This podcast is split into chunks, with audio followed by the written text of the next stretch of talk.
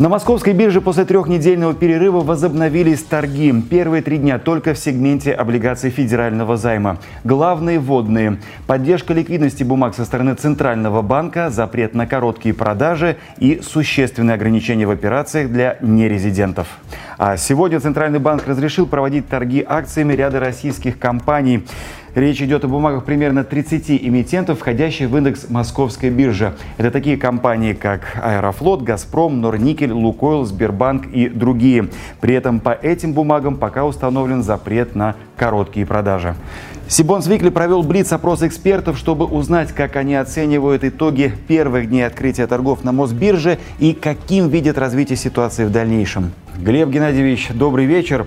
Подведите, пожалуйста, итоги первых дней торгов на Мосбирже. Добрый вечер, Кирилл. А, мы действительно возобновили торги облигациями федерального займа на московской бирже три дня назад, и сегодня нам удалось а, возобновить торги основными голубыми фишками. В целом, а, с нашей точки зрения, результаты получились весьма и весьма неплохими, насколько можно говорить об этом в текущей обстановке. Мы заметили ряд интересных особенностей, в частности, предсказуемо поменялась клиентская аудитория. Вот что касается облигаций федерального займа, мы увидели беспрецедентно крупную долю физических лиц, которые участвуют в торгах, э, в частности, на стороне покупателей. За вот эти три дня э, граждане э, купили ОФЗ на общую сумму порядка 4 миллиардов рублей. Это, конечно, беспрецедентная история. В целом рынок открылся на приемлемых уровнях, доходности, я думаю, всем хорошо известны. А, Теперь мы понимаем, с каким рынком работаем дальше. На рынке акций тоже достаточно устойчиво а, все открылось. Объем торгов порядка 100 миллиардов э, за несколько часов. Сегодня, напомню, был короткий день. Так что можно говорить об успешном а, перезапуске биржевого рынка. Как, по-вашему, в дальнейшем будет развиваться ситуация с торгами? А, все предыдущие дни этого непростого времени биржа находится в прямой связи с Банком России, то есть это непрерывный двухсторонний диалог, по результатам которого удается найти консенсусные и, хочется верить, правильные методы открытия рынка. А, до конца этой недели мы ожидаем возможность возобновления хотя бы адресных торгов а, более широким кругом инструментов, о полноценном восстановлении рынка можно говорить уже применительно к следующей неделе. На рынке ОФЗ на этой неделе начались торги, и начались они в виде дискретного аукциона, потом уже начались, собственно, регулярные торги. Кривая у нас сейчас инвертирована, в короткой части кривой она составляет примерно 17%, в длинной части кривой колеблется от 13 до 14%. И в целом можно э, сказать, что рынок ОФЗ э, переходит к какой-то э, новой нормальности, торги ведутся каким-то образом, и то, что происходит сейчас на рынке ОФЗ, отражает, собственно, видение участников рынка, что ключевая ставка Центрального банка сохранится находится на столь высоком уровне, вероятно, не столь продолжительный срок, и с течением времени будет снижаться. В целом это вполне разумное ожидание, потому что уровень э, ключевой ставки ЦБ на текущий момент, конечно, является запретительным для экономики. Если говорить о том, э, как будет развиваться ситуация на рынке в дальнейшем, то, конечно, многое будет зависеть от внешних переменных, от, от тех э, санкций, которые вводятся против России, как на это будет реагировать локальная финансовая система, но если предположить, что ситуация у нас зафиксируется на текущий текущем уровне, то можно предполагать, что активность будет постепенно возвращаться, а кривая будет постепенно выравниваться, и ключевым индикатором для нее, конечно, будут действия регулятора по изменению ключевой ставки. Ну а э, основными игроками на этом рынке, скорее всего, будут коммерческие банки. А первые дни торгов ОФЗ складываются достаточно успешно и во многом ожидаемо. А ближний конец кривой доходности ОФЗ в начале торгов понедельника открылся вблизи ключевой ставки 20%, а дальний конец около 14%, как и ожидало большинство участников рынка. Затем мы увидели рост цен на российские облигации благодаря поддержке Центробанка и запрету на продажи нерезидентов.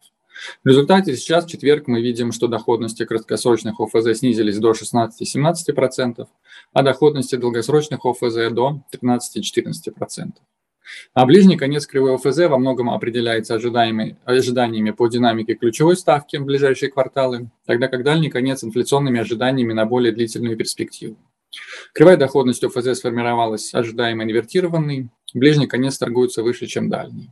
Участники рынка ориентируются на то, что после прохождения пика по инфляции в ближайшие месяцы кварталы инфляция замедлится, и это позволит ЦБ начать цикл снижения ключевой ставки. В целом, инвесторы во многом ориентируются на опыт 2014-2015 годов, когда ключевая ставка была резко поднята до 17%, и затем через полтора месяца начался цикл снижения ставки. Сейчас рынок ориентируется на то, что ключевая ставка в ближайшие месяцы останется вблизи 20%, годовая инфляция поднимется до 20-25% и затем начнет замедляться. Это позволит Банку России во втором полугодии начать цикл снижения ключевой ставки. Для инвесторов текущие ставки по ОФЗ представляют возможность зафиксировать высокую доходность на более длительный срок, чем предлагают текущие банковские депозиты. Самые короткие ОФЗ с доходностью 16-17% подойдут для консервативных инвесторов, которые могут пересидеть в них текущий период геополитической неопределенности. Но ну, я оцениваю итоги позитивно, в принципе, в русле с ожиданиями, которые были у меня по открытию рынка облигаций и акций в том числе. А, ну, главные причины, почему а, рынок э, открылся позитивно, это отсутствие продавцов органических на рынке, а, преобладание покупателей во всех сегментах и высокие доходности, ну, если говорить об облигациях, которых, ну, в общем-то, не было достаточно давно. Что касается акций, здесь ситуация похожая. По большому счету, в отсутствии нерезидентов, а, в отсутствии необходимости продавать, мы видим повышенный спрос со стороны локальных участников, тех, кто, в общем, воспринимают акции как актив, на котором они смогут заработать или уберечь средства от инфляции. Вот. И как следствие никакой коррекции не случилось, просто, опять же, банально потому, что покупателей больше, чем продавцов, а продавцов, по сути, практически нет. Но что касается акций, а, здесь, наверное, будет э, ситуация оставаться волатильной. Потоки э, тех, кто фиксирует прибыль и набирает позиции в долгую, они, в общем-то, будут э, волнообразно, как мне видится, то в одну сторону, то в другую качать цены. А, долгосрочно, наверное, ну и даже среднесрочно тренд, наверное, будет оставаться на рост цен, просто в силу того, что акции будут восприниматься как хорошая альтернатива депозиту. Вот. Эм, если говорить об облигациях, здесь, наверное, Э, ситуация несколько, может быть, э, сложнее, но и для меня более понятная.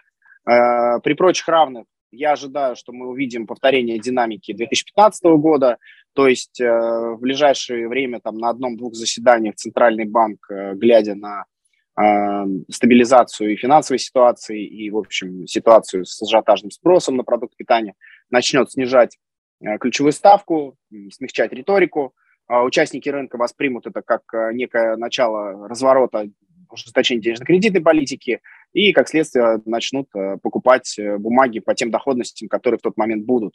А, с точки зрения ограниченного предложения ситуация также не поменяется, и, как следствие, в общем, кривая сначала, наверное, стабилизируется на уровнях там, 12 доходности вся, а, от коротких сроков до более длинных, ну, а дальше, я думаю, где-то, наверное, к концу весны, начало лета мы увидим и десятой доходности.